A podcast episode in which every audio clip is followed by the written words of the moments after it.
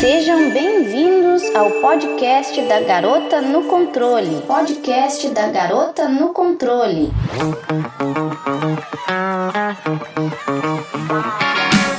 Olá pessoal, aqui é a Nana do Garota no Controle e vamos iniciar esse podcast de o que estamos jogando do mês de fevereiro, mostrando o que nossa equipe jogou nesse último mês. Eu espero que aqui você encontre o que está procurando para a sua próxima jogatina. Então vamos lá!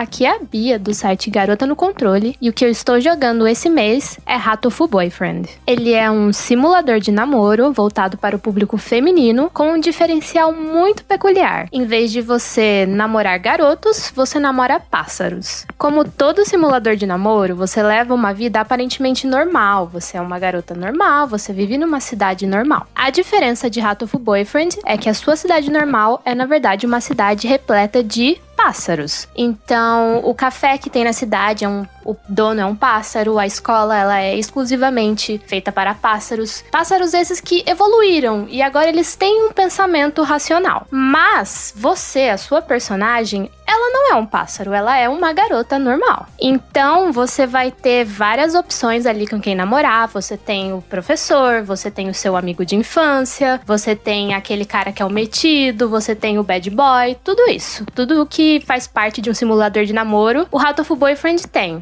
Mas ele também vai ter esse mistério. Por que que você é a única humana em uma cidade só de pássaros. Por que, que eles são tão evoluídos assim? Eu sou particularmente ruim em jogos que você tem que fazer escolhas, então já dá para saber que o primeiro final que eu fiz desse jogo foi o final ruim, em que a gente não namora ninguém e dá tudo errado. Mas não se preocupe, porque ele vai ter rotas para todas as suas opções de namoro e aí você pode ver que em algum momento isso vai dar certo. Só eu que sou ruim mesmo nisso. Quem eu tava mirando era o meu amigo de infância, mas não deu muito certo.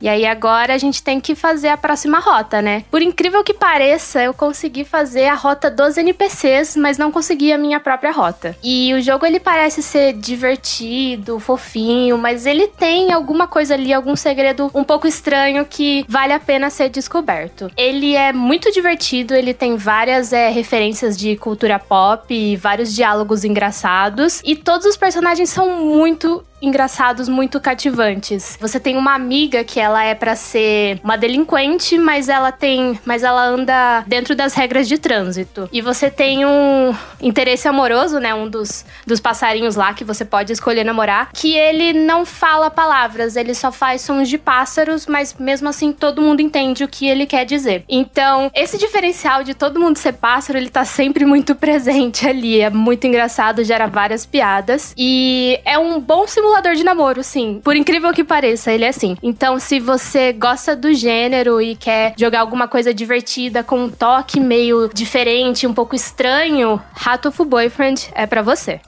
Olá, minha gente. Aqui quem fala é a Carol. Talvez vocês me conheçam no site como Ruby. Uh, e bom, propósito de novo desse podcast é falar um pouco sobre o que a gente está jogando essa semana. E eu, particularmente, estou jogando Dragon Quest Builders, o primeiro, certo? Dragon Quest Builders 1. Pra quem não conhece, Dragon Quest Builders, ele é como se fosse, enfim, um Dragon Quest, só que com pegada de Minecraft, certo? Então, uh, imagina que você tem lá o seu boneco cabeçudinho com o design do Toriyama e enfim, o mundo é um Minecraft gigante. Tá, mas enfim, é só um Minecraft temático de Dragon Quest? Nesse caso, não. Tá? Então você tem uma história, né? você controla o construtor, o builder, e enfim, você tem missões para cumprir em cada, em cada sandbox, né? em cada mundo, em cada ilha, certo? O mundo ele é fragmentado em ilhas e você vai visitando. São quatro ao todo, eu acredito que são cinco, ainda não terminei, mas o, quarto, tá? Como o final chapter, né? Capítulo final. E você tem que cumprir objetivos, atrair os moradores de volta para a cidade, né? Para cidades, reconstruir a cidade, ganhar pontos, subir o nível da cidade. E conforme você explora, você vai, enfim, ganhando novos recursos Então, para quem gosta de jogos estilo Animal Crossing, Dragon Quest Builders é uma boa pedida, certo? Quem gosta também de ateliê, né, que você tem que ir é, coletando materiais, né, pelo ambiente, é uma boa pegada. Quem gosta de explorar é muito gostoso de fazer. Melhor de tudo, o que eu acho até engraçado, é que das construções você não precisa botar telhado para ser considerado uma casa. Basta uma porta, uma lamparina, uma tocha, um baúzinho e uma cama. Enfim, você tem uma sala, um quarto. Muito engraçado, muito bom. Ah, enfim, eu, é um jogo que eu recomendo para todo mundo, apesar de que ele tem algumas coisinhas irritantes, certo? Por exemplo, quando você troca de uma ilha para outra, você perde o seu conhecimento prévio, por assim dizer, os seus recursos, então você tem que reconstruir tudo de novo, inclusive os seus pontos de vida. Eu acho que nesse sentido o jogo podia ter um sentido de. Um, um sentido. um sistema de progressão melhor. Mas Fica a minha recomendação. Joguem Dragon Quest Builders. Eu, enfim, não sei sobre o 2, certo? Se ele muda alguma coisa do 1, um, mas fica a dica aí de franquia, especialmente para quem, enfim, de novo, gosta de Minecraft, gosta de construir, gosta de Animal Crossing, gosta de Dragon Quest. É isso, pessoal. Fala, pessoal, aqui é a Nana e eu vou falar o que eu tô jogando no momento. E eu, embora eu esteja jogando várias coisas, o que vem me prendendo bastante atenção é um jogo de 2016, que é o Hatching Clank. Eu não joguei esse jogo quando foi lançado lançado e fui deixando passar. Daí eu vi que ele tava no collection do PlayStation 5, resolvi instalar e testar. E eu tô bastante surpresa com o jogo. Eu achei muito bom o gráfico, a qualidade, a variedade de jogabilidade, a forma que ele consegue prender o jogador. Para mim é muito mais do que eu esperava. Ele recebeu melhorias e além de, de graficamente tá muito bonito, os movimentos estão muito fluidos. Isso me gerou uma expectativa muito grande pelo novo Ratchet Clank que vai sair no meio do ano. E uma coisa que é bem legal também é que eu, eu não, não sabia muito bem como que funcionava esse jogo. Eu esperava que fosse uma ideia meio do. Eu meio que pensava que seria similar ao Crash. Ele é bem diferente do Crash, mas ele consegue ser muito criativo. E por cada fase ser bem diferente uma da outra. E ele tem um grau de dificuldade até interessante. Tem até uma forma de evoluir as suas armas, ou até de comprar novas, evoluir suas habilidades em si. Ele meio que superou tudo que eu pensava de um jogo nesse estilo. E eu fiquei bastante feliz com isso, porque atualmente eu vim jogando bastante coisa, mas quase nada tá conseguindo me prender. E uma coisa legal também para se falar é que esse jogo ele vai estar tá gratuito no PlayStation por causa da, do programa da Sony Play at Home que foi criado. Então vai ser uma oportunidade para todo mundo que tem um PlayStation 4 ou PlayStation 5 jogar ele. Eu acredito que vocês deveriam sim dar uma grande chance para esse jogo por causa que para mim ele é sensacional. E não façam como eu que acreditou que o jogo não, não seria tão bom assim e acabou deixando de lado e acabei quase deixei passar a experiência de um jogo que para mim tá sendo muito marcante, mesmo estando em 2021 e sendo um jogo 2016, ele tá realmente me fazendo, me dando uma visão diferenciada do, de um jogo nesse estilo e vale muito a pena. Então, se tiverem oportunidade, joguem Hatching Clank. Olá, meus consagrados e minhas consagradas. Aqui é o Bill, redator do Garota no Controle. Estou aqui para falar os jogos que eu estou jogando este mês. Para quem me acompanhou no mês passado, soube que eu estava jogando Yakuza 5. Pois é, não os decepcionei, porque eu ainda estou jogando Yakuza 5. É um jogo muito longo, mas bem divertido. Vocês vão gostar de jogar para tentar completar o máximo possível. Para quem não estava no último podcast, dando uma, um resumo rápido do jogo, o jogo conta a história de Kazuma Kiryu sendo envolto mais uma vez nas tramas do Tojo Clan, e para isso ele vai ter que desvendar mistérios, trocar muita porrada, enquanto isso vai ter a ajuda de mais quatro personagens. O jogo ele parece ser longo, mas não é tanto. O que pega nele é justamente que você tem várias histórias secundárias que são bem divertidas e que dão o alívio cômico. Além dos minigames que você pode jogar no jogo à vontade e que também são bem divertidos, né? Que isso inclui sinuca, boliche, jogos de fliperama da SEGA e assim por diante. Super recomendado para quem gosta de jogos de ação e uma boa história. Infelizmente, para os platinadores, ele é um desafio em tanto, porque você vai demandar bastante hora para conseguir todos os troféus troféus. Outro jogo que eu estou rejogando é Resident Evil Zero. Resident Evil Zero que foi originalmente lançado para Nintendo GameCube, só que agora está disponível para várias plataformas, incluindo PS4 e Steam. Eu estou jogando a versão de Steam para as minhas lives e é a história anterior ao Resident Evil 1 original, feito por Shinji Mikami também, né? Ele vai contar a história de Rebecca Chambers antes de encontrar com a galera do Bravo Team na mansão do Resident Evil original. Um jogo sensacional, tem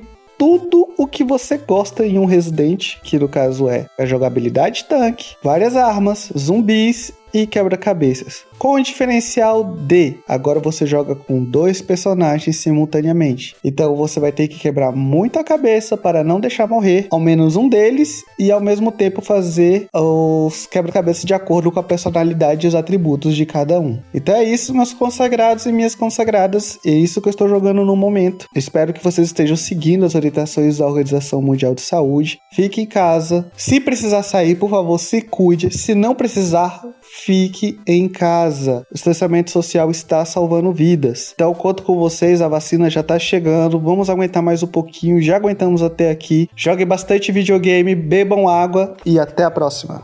Olá, Aqui é o Edward e esse mês eu estou jogando Super Mario 3D All Stars, que é aquela coletânea que a Nintendo lançou recentemente. E assim, esse jogo foi meio que um tapa-buraco ali, né? Não sendo pejorativo, por conta de tudo que tá acontecendo, né? O Covid e tal. Eles meio que tiveram que eliminar um buraco que tinha entre um lançamento e outro no, no Nintendo Switch e acabaram e optaram, né, por lançar essa coletânea. O Mario 64, por sua vez, ele não tem muito muita adição de é, gráfico, de melhoria no, no, geral. Mas é o Mario 64, é um jogo excelente, muito cultuado e hoje ele é um pouco difícil, um pouco, pouco acessível comprar o jogo acaba saindo caro, ainda mais aqui no Brasil. E o Mario Sunshine foi o que recebeu maiores melhorias, né? Recebeu melhoria na interface, no gráfico, tanto que a interface nova, ela é bem mais enxuta no seu tamanho, né? Mais refinada. Ela não acaba tomando tanto o espaço da tela que tinha no, no anterior. E a melhoria de gráfico ele também é, tirou os borrões, é, alguns serrilhados e ficou muito bonito. Também não tem muito o que falar. É um Mario talvez um dos menos jogados pelos brasileiros, né? Que o GameCube fez pouquíssimo sucesso aqui. Não dá para chamar de sucesso, na verdade, né? E agora falando sobre o, o, Super Mario Galaxy, que é o meu favorito desses três. Joguei muito no Wii. Também não recebeu muita, muita melhoria, na verdade. Os três não receberam adição nenhuma de conteúdo, nem nada. Mas também não, melhor, não recebeu melhoria. Teve adaptação somente do do controle de movimento, né? Porque o Wii, a gente tinha aquela barra de sensor que você apontava o, o controle e a barra de sensor lia os, o, a, a, ponta, né? Para onde você apontava o, o, controle. E, na minha opinião, eles fizeram um trabalho muito bem feito. Que você apertando o botão R do Switch, você centraliza a mira, dá aquela estrela que a gente usa para apontar para as outras, para estrela, para puxar, para pegar os, aquelas estrelinhas pequenininhas. E ficou muito bem, muito bem acertado esse porte. E me estranha eles não terem lançado o Super Mario Galaxy 2 também, com essas mesmas alterações, né? E é isso. A coletânea foi muito bem-vinda, não teve conteúdo adicional, não teve melhoria drástica e talvez por isso essa coletânea tenha sido tão criticada, né, por não ter melhorado o gráfico do Super Mario 64, não ter polido mais o Mario Galaxy, etc. Mas infelizmente ou felizmente para os puritanos, né, era o que a, o que a Nintendo tinha, o que ela conseguiu lançar para, como eu disse anteriormente, tapar o buraco. Boa noite, meu Brasil querido, tudo bem com vocês? Vocês sabem quem tá aqui, né, galera? Aqui o George. Vocês me conhecem. Eu sou honesto, eu sou quem eu sou, não sou duas caras, sou eu mesmo aqui como lá fora. Então, em razão disso, o meu voto vai pro João. Por questão de afinidade, sabe? Eu digo assim: tá todo mundo aqui querendo o título de garoto no controle. Ninguém vai esconder isso. Mas olha só, namorar a atual dona do título, aí é jogar sujo, né, pessoal? E falando em jogar, o jogo que eu tô jogando esses dias é Gears Tactics. Ele é um jogo da franquia Gears of War, só que ao invés de ser uma ação em terceira pessoa, como o resto da saga é, ele é um jogo tático, similar à franquia XCOM. Pra quem não conhece, conhece, você vê de cima o campo de batalha, tem uma visão isométrica e você controla um esquadrão de pessoas. Você atribui ações, mover até aqui, atacar ali, pegar cobertura aqui e depois de seu turno os adversários fazem o mesmo. Aí vocês vão nessa batalha. E o que alguém pode perguntar corretamente é: será que isso funciona? Porque a franquia principal é de ação, né, gente? Mas sim, funciona e funciona muito bem. Engana-se quem pensa que os jogos básicos, os jogos principais são bobos, de, de uma ação rápida e sem pensar muito. Não, não, não, não. Você tem que ser estratégico, você tem que tomar cuidado, tem que pegar cobertura, tem que saber quando avançar, quando recuar, melhor forma de flanquear. A inteligência artificial do jogo é muito boa, de todos os jogos, na verdade. E isso se transfere muito bem para um jogo mais tático, principalmente pelas mudanças que eles fazem nas convenções que tem do gênero, tipo aquelas que são colocadas com XCOM. Ah, atirar termina o turno, as batalhas são mais longas. Aqui não. Um tiro é só uma ação, você pode se mover depois, continuar com o planejamento. As batalhas são muito mais rápidas, o jogo incentiva você a estar constantemente em modo de ataque. Então, carrega consigo o DNA mais visceral de Gears of War. E junto com as mecânicas, o jogo carrega também a atmosfera, o clima da franquia principal, sabe? Você tem uma sensação mais sombria, quase de horror, no sentido de que tá enfrentando uma batalha que parece para todos os sentidos estar perdida. É uma excelente pedida, tanto para quem é fã da saga, quanto para quem não curte tanto, mas gosta do gênero, ou por estar no Game Pass, custando apenas o preço da sua mensalidade, aqueles que estão levemente curiosos para ver um jogo absurdamente lindo feito na Unreal Engine 4, que é muito divertido. Então fica aqui minha recomendação. Um beijão e aquele cheiro. Olá pessoal, aqui é o João e eu vou falar do New Collection que saiu para o PlayStation 5, que é uma coletânea dos dois News, a versão completa com todas as DLCs deles e com melhorias para rodar no PlayStation 5. Como são dois jogos, na verdade eu vou falar só do segundo, porque eu achei que a jogabilidade dele tá melhor do que o primeiro e basicamente os dois são, são idênticos, sendo que o 2 tem algumas coisas a mais. Primeiro que o jogo ele é um Souls-like, mas ele também tem uma mistura de Diablo no meio. Isso quer dizer que, além dele ter toda a jogabilidade difícil, com gerenciamento de estamina, que no caso aqui é chamada de Ki, você também tem monstros soltando, dropando loot como itens e armaduras para você personalizar seu personagem. Então, os itens que vão são dropados, eles têm uma raridade, que vai do super raro até o mais comum, e quanto maior a raridade, mais bônus esses itens têm. Cada arma vai ter ali o seu ataque normal, mas também vai ter algum bônus, do tipo maior recuperação de estamina, maior chance de dropar itens dos inimigos. Então, ele tem bastante bastante sistema aí de, vo de, você fazer a sua própria build. A história do jogo, ela já é contada em forma de capítulos, tanto o primeiro quanto o segundo. Sinceramente, eu acho que a história dele, a história do, dos dois não é,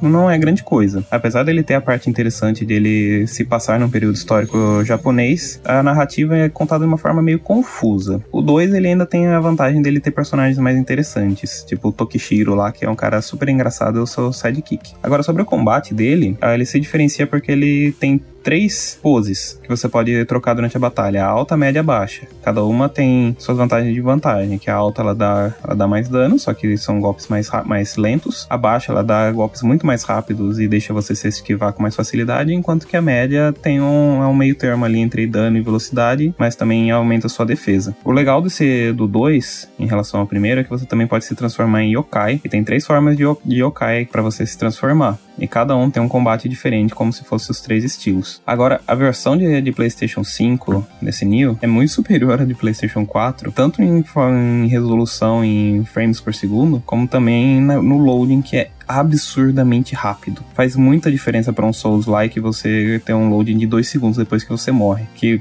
vai acontecer bastante. É difícil o jogo e você vai morrer direto. Resumindo, eu adorei o Neo, achei a história fraca, mas o combate dele é super satisfatório e essa versão de PlayStation 5 torna as coisas muito melhores. É muito bonito, muito rápido, desafiador, divertido e ele tem muita possibilidade de você fazer de você fazer a build do, do jeito que você quer do personagem, tanto com a sua grande variedade de armas quanto no sistema sistema de afinidade dele lá, que incentiva você a ficar a experimentar todas as armas do jogo. Então, para quem é fã de Souls-like, é um jogo que eu recomendo. Olá, amiguinhos ouvintes do Garota no Controle podcast. Estou aqui tomando um cafezinho e pronto para passar para vocês do que eu estou jogando no momento. Gostaria de, de mostrar algum jogo novo, algum novo lançamento, mas infelizmente por problemas estruturais estou impedido de testar novos jogos por um tempo. Mas é, algumas semanas atrás eu cheguei a, a jogar bastante do Dandara, Trios of Fear. É, eu sei que tem a versão para celular, eu poderia estar jogando e tal, mas não é minha vibe no momento jogar jogar pro celular, eu gostaria de completar o jogo no PC usando um gamepad e tal, que é o que tô habituado. E no lugar de falar sobre algum jogo novo, eu vou falar de um jogo que já tem seus 10 anos de idade, talvez 11, que é o Red Dead Redemption. Eu ainda não tinha jogado e mesmo depois de tanto tempo, esse tipo de jogo ainda explode cabeças. É um jogo simplesmente maravilhoso. É a ambientação, a naturalidade dos, dos ambientes, dos cenários, das pessoas, do, dos pequenos vilarejos que você visita, as interações é tudo tão realista, mesmo naquela época que, se comparar com os jogos de hoje, os AAA de hoje, né? A diferença é gritante. Gritante no, no, no, nos gráficos e nas, nas expressões faciais, mas mesmo assim, Red Dead Redemption ele é um jogo que chama atenção, é, ele é inacreditável em vários elementos. Ele é tão interessante de explorar, é, ele faz você passar horas caminhando, explorando, caçando, é, resolvendo pepinos de pessoas que aparecem aleatoriamente ou da própria história principal. Então, para quem não jogou Red Dead Redemption, fica aí a minha recomendação. De novo, Dandara também recomendo. E por enquanto é isso. Espero no próximo, próximo episódio do que estamos jogando eu possa trazer alguma novidade do que está sendo lançado no momento ou há pouco tempo. Um obrigado, abraço a todos e joguem games, muitos games. Até! Aqui é o El e atualmente eu estou jogando a demo do Outriders, que basicamente é um looter shooter que mistura RPG e pela demo é uma mistura de The Division, Destiny 2 e um pouco de Borderlands no sentido do senso de humor dos personagens, que dá para considerar um pouco de que parece meio, tipo, uma atuação meio canastrão, mas é só impressão. Os personagens no jogo eles tentam ser engraçadinhos e, tipo, isso acaba meio que não combinando muito. No geral, o jogo ele não inova em muitas coisas, ele é basicamente o que se espera de um looter shooter. Então a gente vai avançando várias áreas que não são muito exploráveis, tem algumas áreas secretas, mas normalmente é bem linear, a gente ataca certos inimigos que são esponja de bala e vai avançando. Aí durante essas pausas das missões, a gente tem conversas com o NPC e normalmente essas conversas aí que entra meio que a parte do RPG, que tem vários diálogos opcionais em que a gente vai aprendendo mais da história, daquele personagem ou daquele microverso ali. Mas a gente, pelo menos até o que a demo demonstrou, não tem escolhas ali. Então meio que essa a gente conversa ali, o nosso personagem ele fala o que ele tem que falar,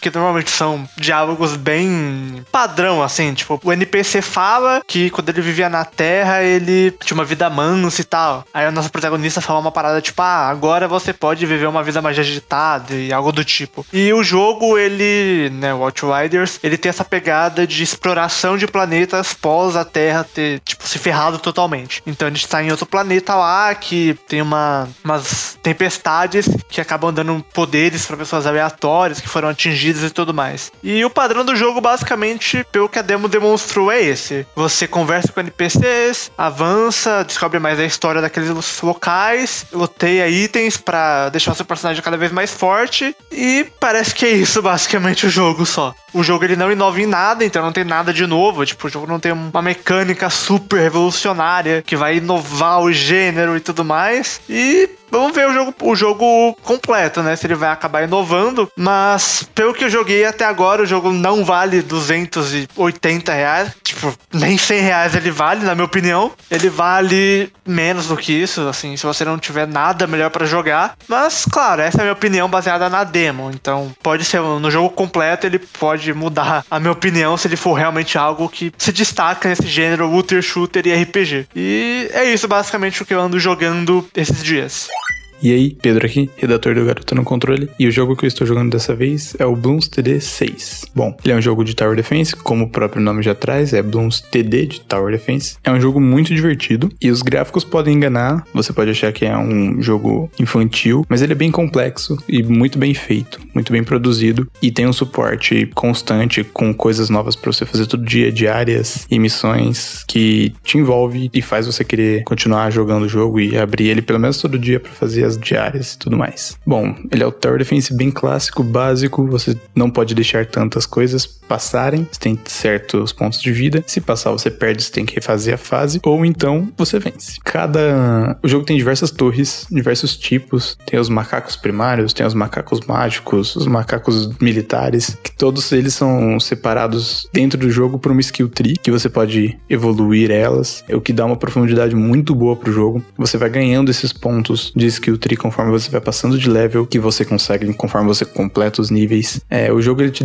ele dá uma sensação de progressão muito boa, ele caminha de um jeito muito gostoso, você nem percebe o tempo passar, você evoluir, e ele vai te dando recompensas o todo momento. Você completa uma fase, você ganha o dinheirinho dos macacos lá para você comprar skin pro jogo, para você comprar upgrades nessa skill tree, que chega a um certo ponto que você tem que gastar esse dinheiro. Ele não é como os jogos começaram a ser que você compra o jogo por 200 reais e depois você tem que pagar mais 20, 30, 40, 50 reais em skins que você poderia muito bem ter no jogo, mas as empresas resolvem monetizar em cima. Ele é bem honesto consigo, ele é um jogo muito completo, bonito do jeito dele, ele é agradável, colorido, ele funciona muito bem, ele é rápido, ele é dinâmico, é um jogo muito gostoso para você que gosta de Tower Defense ou estratégias mesmo, vale a pena dar uma chance para ele. Ele é bem completo, tem constantes atualizações e é isso. Espero que vocês deem uma chance para esse jogo porque ele é realmente muito divertido.